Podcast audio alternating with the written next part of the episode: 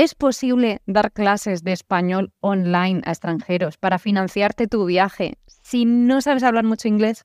Bueno, pues quédate a escuchar este podcast porque no solo te va a volar la cabeza y vas a mm, ver eh, el aprendizaje del inglés de otra manera, sino que además vas a aprender estrategias buenísimas que te van a servir a ti también, no solo como em, eh, practicante del inglés, sino también eh, para tus futuros estudiantes de, español. Ya verás, te va a encantar.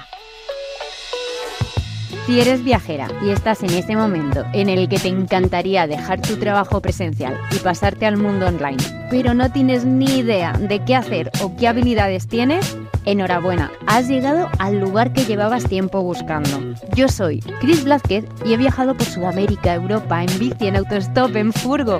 Todo eso gracias a mis clases de español online. Lo sé Quizás nunca te habías planteado que podías ganar dinero hablando tu propio idioma desde un hostel, por ejemplo. Y seguramente no sepas ni por dónde empezar. Pero tranqui, porque aquí aprenderás todo lo necesario para trabajar como profe mientras viajas. Entra en chrisblasquez.com y ahí encontrarás un vídeo con los tres primeros pasos para empezar a viajar enseñando español online. Tía, aprovecha que eres nativa y que te flipa hablar con extranjeros y haz tu puto sueño realidad por muy frase de taza que suene. Enseña español online y organiza tus clases en torno a tu viaje, porque tú eliges tu tiempo y tu geografía. Entra en chrisblasquez.com y mírate el vídeo.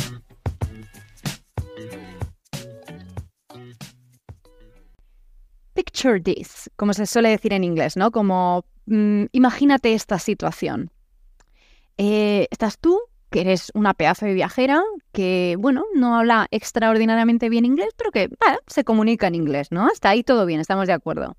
Y tú tienes muchísimas, muchísimas ganas de viajar, o sea, unas ganas que te mueres. Entonces empiezas a buscar como loca trabajos online para poder financiarte tu viaje mientras tú estás el tiempo que quieras fuera, ¿no? Y claro, y ahí es cuando empieza tus retos internos, ¿no? Estos, enemigos internos que a veces somos nosotras mismas, nuestras propias enemigas, porque nos decimos, tú que vas a poder viajar y trabajar online si eres una eh, entrenadora de CrossFit o una sanitaria o una camarera y tu trabajo es presencial. ¿Tú qué vas a poder si todo lo que sabes hacer es presencial? Como si fuese poco ya eso, ¿eh? Hay veces que nos hablamos regulero, ¿eh? Pero bueno, y entonces em, estás ahí rayándote la cabeza, diciendo, ¿qué va? ¿Yo qué puedo hacer? madre mía, a lo mejor trabajar por temporadas, yo qué sé. Y, no sabes, ¿no? ¿Qué, ¿Qué, es lo que tú le puedes ofrecer al mundo y especialmente al mundo online?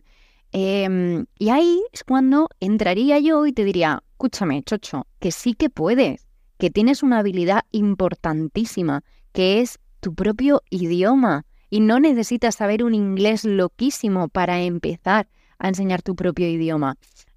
Y tú, pues dices, mira, me interesa lo que dice, vamos a ver lo que pasa. Voy a confiar en esta tía, ¿no? Loca, que, en este caso sería yo. Me haces un poquito de caso y al final acabas viajando y no solo viajando, sino que a la vez que viajas, tú lo sabes, mejoras tu inglés, porque aunque estés viajando por países hispanohablantes, por ejemplo, siempre te acabas encontrando a viajeros de otros países. De hecho, me ha pasado a mí hace poco que yo ahora mismo estoy en Murcia, en mi ciudad, preparando el siguiente viaje y estoy, um, ¿cómo se dice?, hospedando a gente de Couchsurfing y vienen, vienen gente que al final con la que acabas hablando en inglés, ¿no? Entonces, al final acabas haciendo eso. Solo con hacerme un poquito de caso, acabas viajando y por lo tanto mejorando tu inglés gracias a los viajes y enseñando español online para financiarte ese viaje. Bueno, pues si esto que acabas de visualizar te mola, vamos a hablar en el podcast de hoy sobre el inglés. Porque muchas veces lo que nos pasa es que pensamos que sabemos menos inglés del que realmente sabemos. Y esto, esto de verdad, de verdad créeme que es lo que yo más he vivido. O sea, es lo que yo más veo. Gente que dices que yo no sé hablar inglés y cuando se han puesto a hablarlo sí que sabían. Lo que pasa que se bloquean. Y Ahora hablaremos de eh, una cosa que se llama la profecía autocumplida y que a veces nos entorpece el paso, ¿vale? Pero esta misma situación es la que les sucede a los estudiantes, a tus futuros estudiantes. También les pasa que piensan que no saben español cuando en realidad saben mucho más español del que creen. Dicen, es que yo no sé nada, sé cero de español.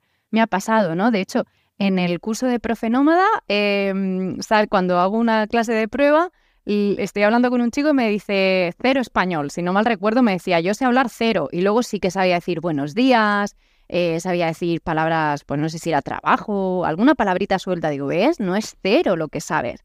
Pues esta misma situación es lo que nos pasa a nosotras con los idiomas, especialmente con el inglés. Tú lo has estudiado en el cole, tía. Claro que sabes. Lo que pasa es que no lo habrás practicado lo suficiente. O te dará vergüenza. O siempre viajarás con alguien eh, que mm, habla esa persona, ¿no? Entonces, eh, no nos damos cuenta de que realmente sabemos mucho más, muchísimo más de lo que realmente creemos. Bueno, voy a hacer una paradita para decirte que si te mola lo que te estoy contando, te va a flipar enseñar español online. Así que entra en chrisblázquez.com y ahí tienes el vídeo de menos de tres minutillos para que empieces a enseñar español online. Tienes el vídeo, bueno, el enlace de chrisblázquez.com en la descripción. Bien, seguimos. ¿Qué sucede? Cuando tú no sabes manejar el inglés, pues, eh, o te manejas de manera, pues, muy humilde, digamos, no nos damos cuenta de que, aparte, sabemos seguramente más que el estudiante. Hay dos posibilidades. O el estudiante que te viene es de iniciación absoluta, ¿no? O ya eh, es intermedio o avanzado. Bien, dos supuestos, ¿no? Iniciación absoluta. O sabe un poquito, ¿no? Tiene un nivel intermedio de español o un, nivel avanzado. Bien, eso, eso, esos dos, supuestos, nos quedamos con esos dos supuestos.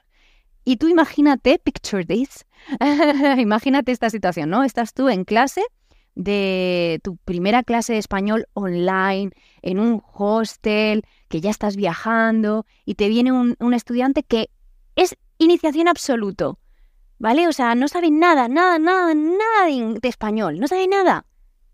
¿Cuál es la ventaja? Que tú sabes más que él. O sea, tú sabes decir de dónde eres, cómo te llamas, en qué trabajas, todo eso lo sabes decir. Entonces, no te preocupes porque si él viene con cero patatero, tú vas a saber más.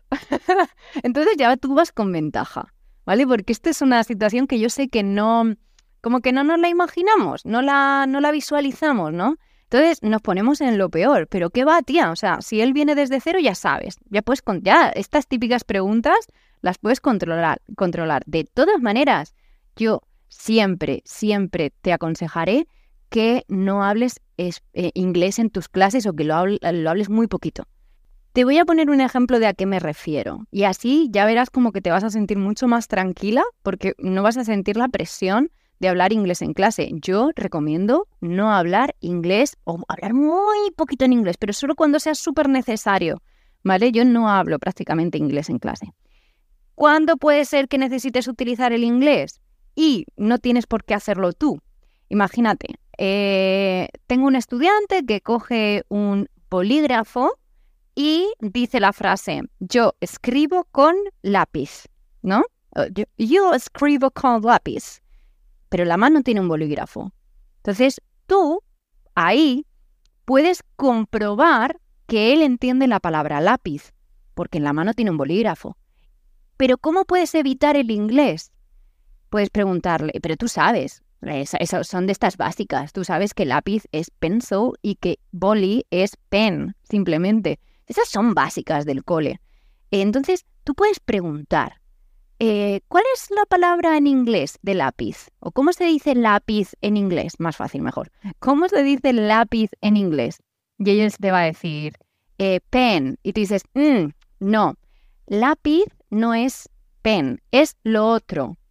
¿No? Puedes decir otra cosa y hacer con la mano el signo de, es que lo estoy haciendo en la mano con el signo de, mm, mm, giro, giro, giro, ¿no? De eh, otro, otro, luego, luego, ¿sabes? Como ese tipo de giros.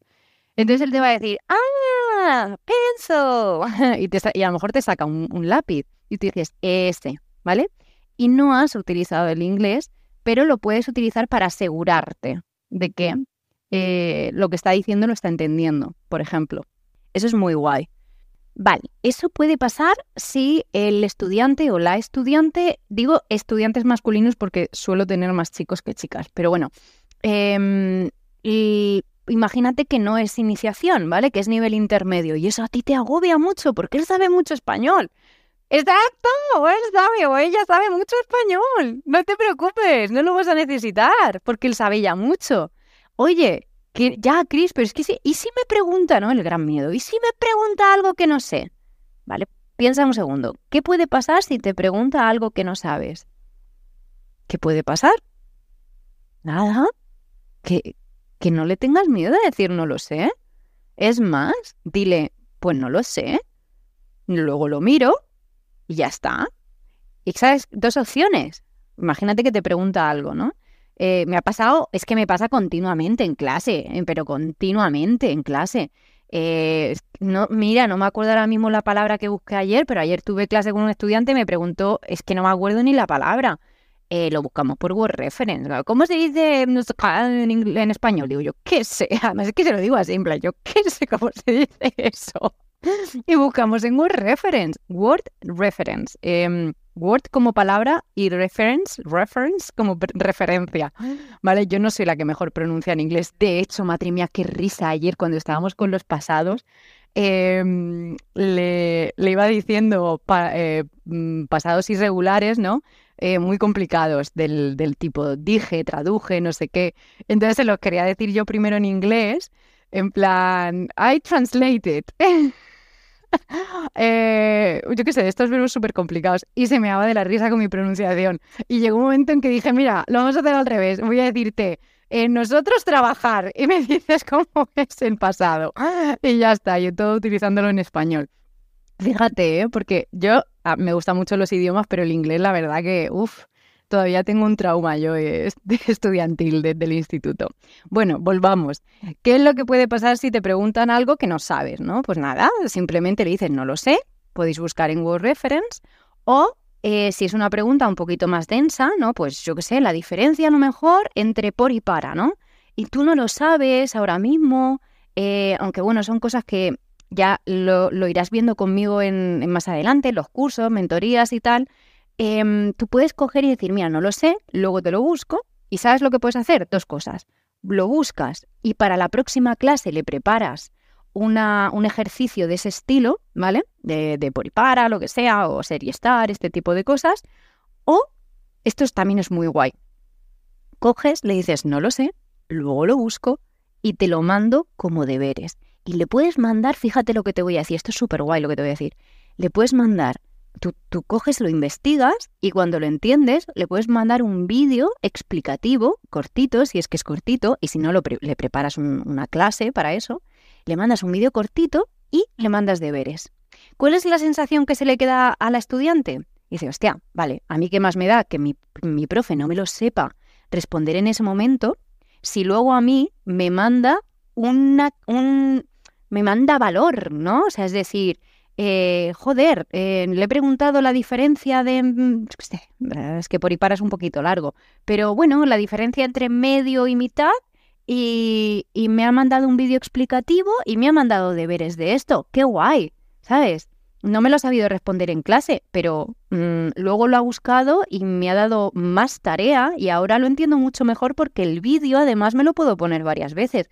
¡Qué bien! Me encanta esta profe. ¿Vale? Esto, esto es súper importante, de verdad. Ved la enseñanza del español siempre mm, como, de este estilo, ¿vale? O sea, en plan, no pasa nada, no hay que ser aquí la, tía más purista, más profesional. Yo, de hecho, he dado más de una clase en pijama, ¿eh? y lo seguiré haciendo. Em, vale, bien. Dicho esto, si tiene nivel bajito, no te preocupes porque tú sabes más. Y si tiene nivel intermedio, pues no te preocupes porque ya puedes tener una conversación con ellos en español, ¿no? Y si no sabes algo, Word Reference o luego te lo digo. Chapo, ¿vale? Bien, quiero además quitarte una cosa, ya vamos a hablar de la profecía autocumplida. Yo concretamente, no sé si también será tu caso, he crecido con, por desgracia, he crecido con personas a mi alrededor que me han dicho por ignorancia, es que tú no vales para los idiomas, eh, es que a ti los idiomas se te dan fatal, es que no sé qué. Yo he crecido pensando eso, ¿vale? Lo digo de verdad, o sea, yo he crecido diciendo, tío, es que yo el inglés, es que, si es que a mí los idiomas se me dan fatal, si es que, que va. Eso se llama la profecía autocumplida. Tú le vas diciendo a una persona, por ejemplo, te vas a caer, te vas a caer, te vas a caer, y al final el niño se cae. Entonces, ¿qué va a pensar el niño? O, luego le dices, mira, qué torpe que eres, es que cómo te caes. ¿Qué es lo que piensa el niño al final cuando crece? Que es torpe, ¿vale? O que es tonto o que es cualquier cosa. Por eso, yo quiero invitarte a la profecía autocumplida positiva. Eh, y yo lo utilizo mucho con mis estudiantes. Yo ahora hablo cinco idiomas y estoy estudiando árabe marroquí. Y de verdad he crecido pensando, y si le preguntáis a mis compañeras en del colegio, te dirían en plan, Chris, un desastre, un desastre. Pero no, bueno, no solo en inglés, en todo en realidad, ¿eh? yo suspendía un montón. O sea, fatal. Todo, todo lo que no se debía hacer era yo. Oye, dime tú en comentarios si también eras mala estudiante o si eras buena. Em, bueno, pues te invito a la profecía autocumplida positiva. Yo a mis estudiantes les digo que en plan, joder, que cualquier cosita positiva, o sea, digo, joder, qué bien has pronunciado esto, joder, qué bien pronuncias esto, eh, mira qué bien se te da esto, ¿vale? A lo mejor dice una frase bien y es complicada, si se lo refuerzo al máximo, la, la profecía autocumplida va a ser al contrario, ¿no? Va a ser a lo positivo. Va a decir, eh, mi profesora dice que yo hago esto y lo hago bien, pues es que soy buena en esto, entonces lo voy a seguir haciendo, ¿no?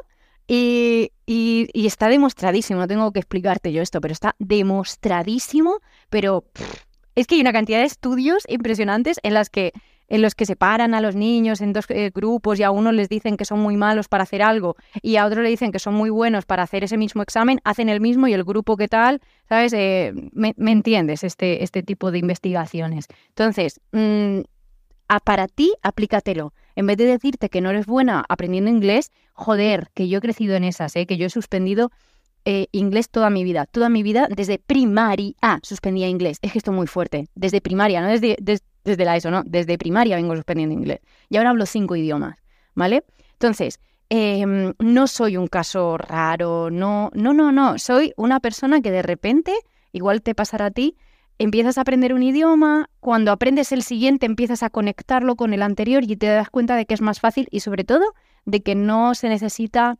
eh, solo se necesita tener muchas ganas, de verdad, de, de, querer aprender. ¿Vale? Si te, va, si te está gustando esto que te estoy comentando y tienes alguna amiga con la que dices, jo, este, este mensaje, aunque no tenga nada que ver con, con la parte profe, le vendría bien, compárteselo a ella también, porque no solo me ayudas a mí a que la plataforma entienda que, esto pues, puede ayudar a más mujeres, a que podamos viajar y, ser autosuficientes y tal, sino que, bueno, que también ayudarías a tu, a tu amiga, ¿vale? Seguimos. La profecía autocumplida positiva, la dejamos de, lado, pero tenla siempre presente.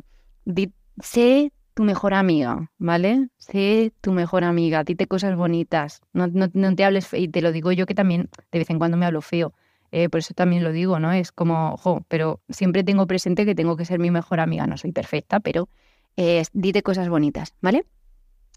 Y bueno, ahora eh, quiero dedicar esta parte a recomendarte aprender inglés. Y yo sé que, bueno, eh, quizás dices, jo, es que no sé cómo hacerlo, tal, o no me apetece ahora invertir dinero en un curso. Vale, no pasa nada. Te propongo un intercambio. Haz, intercambios lingüísticos, yo eso lo he hecho un montón, de, lo he hecho de, ruso-inglés, por ejemplo, o de ruso-español también. Em, intercambios de inglés-español también he hecho. Y yo he ido aprendiendo em, algún que otro idioma, de francés también he hecho intercambio.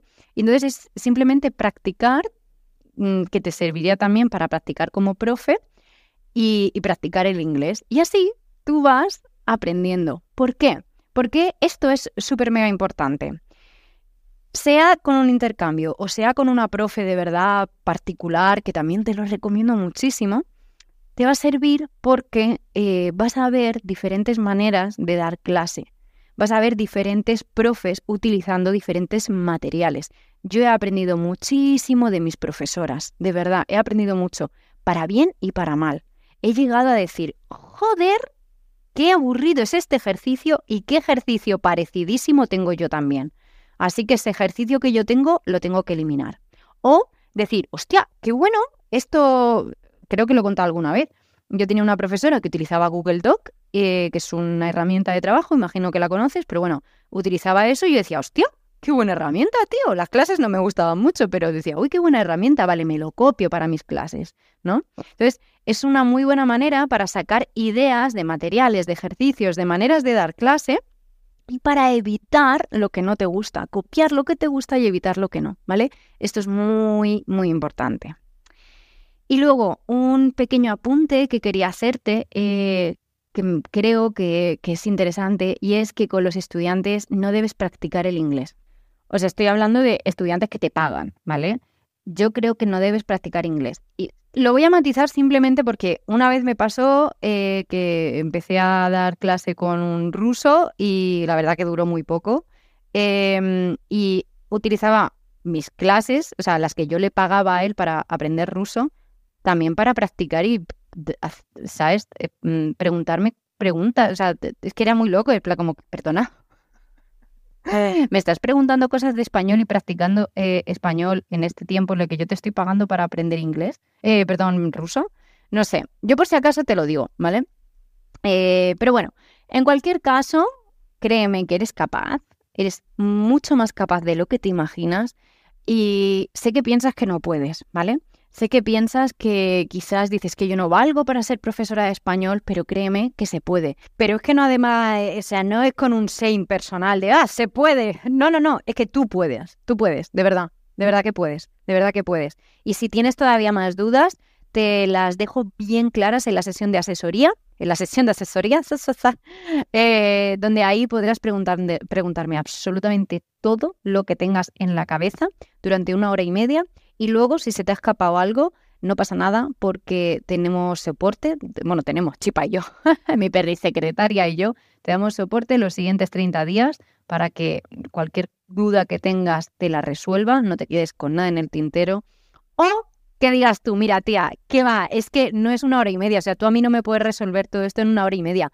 Yo lo que quiero es empezar ya y quiero empezar a lo grande porque me flipa todo lo que me estás contando. Sé que me encantan los extranjeros y las extranjeras, me encanta hablar con ellos, soy buena enseñando cosas, me lo dice todo el mundo. Em, además me flipa el tema de la comunicación, me molan los idiomas, yo quiero empezar ya y me encantaría empezar contigo. Vale, pues en ese caso, tía, te recomiendo el programa de 14 semanas en el que vamos a estar tú y yo mano a mano de lunes a viernes a tope, eh, con vídeos explicativos, con ejercicios, con retos, saliendo de tu zona de confort un montón, haciéndote preguntas súper chulas, interiores, escribiendo mucho, reflexionando un montón y sobre todo aprendiendo muchísimo sobre cómo dar, cómo tú puedes dar clase de español con tu propio estilo, tu propio método y de una manera que vas a decir, joder, es que yo no sabía que podía hacer esto, pero bueno, qué maravilla es esta. Así que si te mola, pues nada, me escribes y vemos para tener una sesión informativa donde te hablaré de este programa y veremos si esto es para ti sin compromiso. Bueno, chicas, espero que os haya gustado este episodio. Me encantaría saber vuestras opiniones sobre el tema inglés y si, bueno, por supuesto, tenéis sugerencias, preguntas, dudas que queréis que resuelva en el próximo episodio, me lo decís. Un besazo enorme, a lo mejor no es en el próximo, pero bueno, en uno de los siguientes. Bueno, un Cristina, céntrate. Un besazo enorme, buena enseñanza y buen viaje.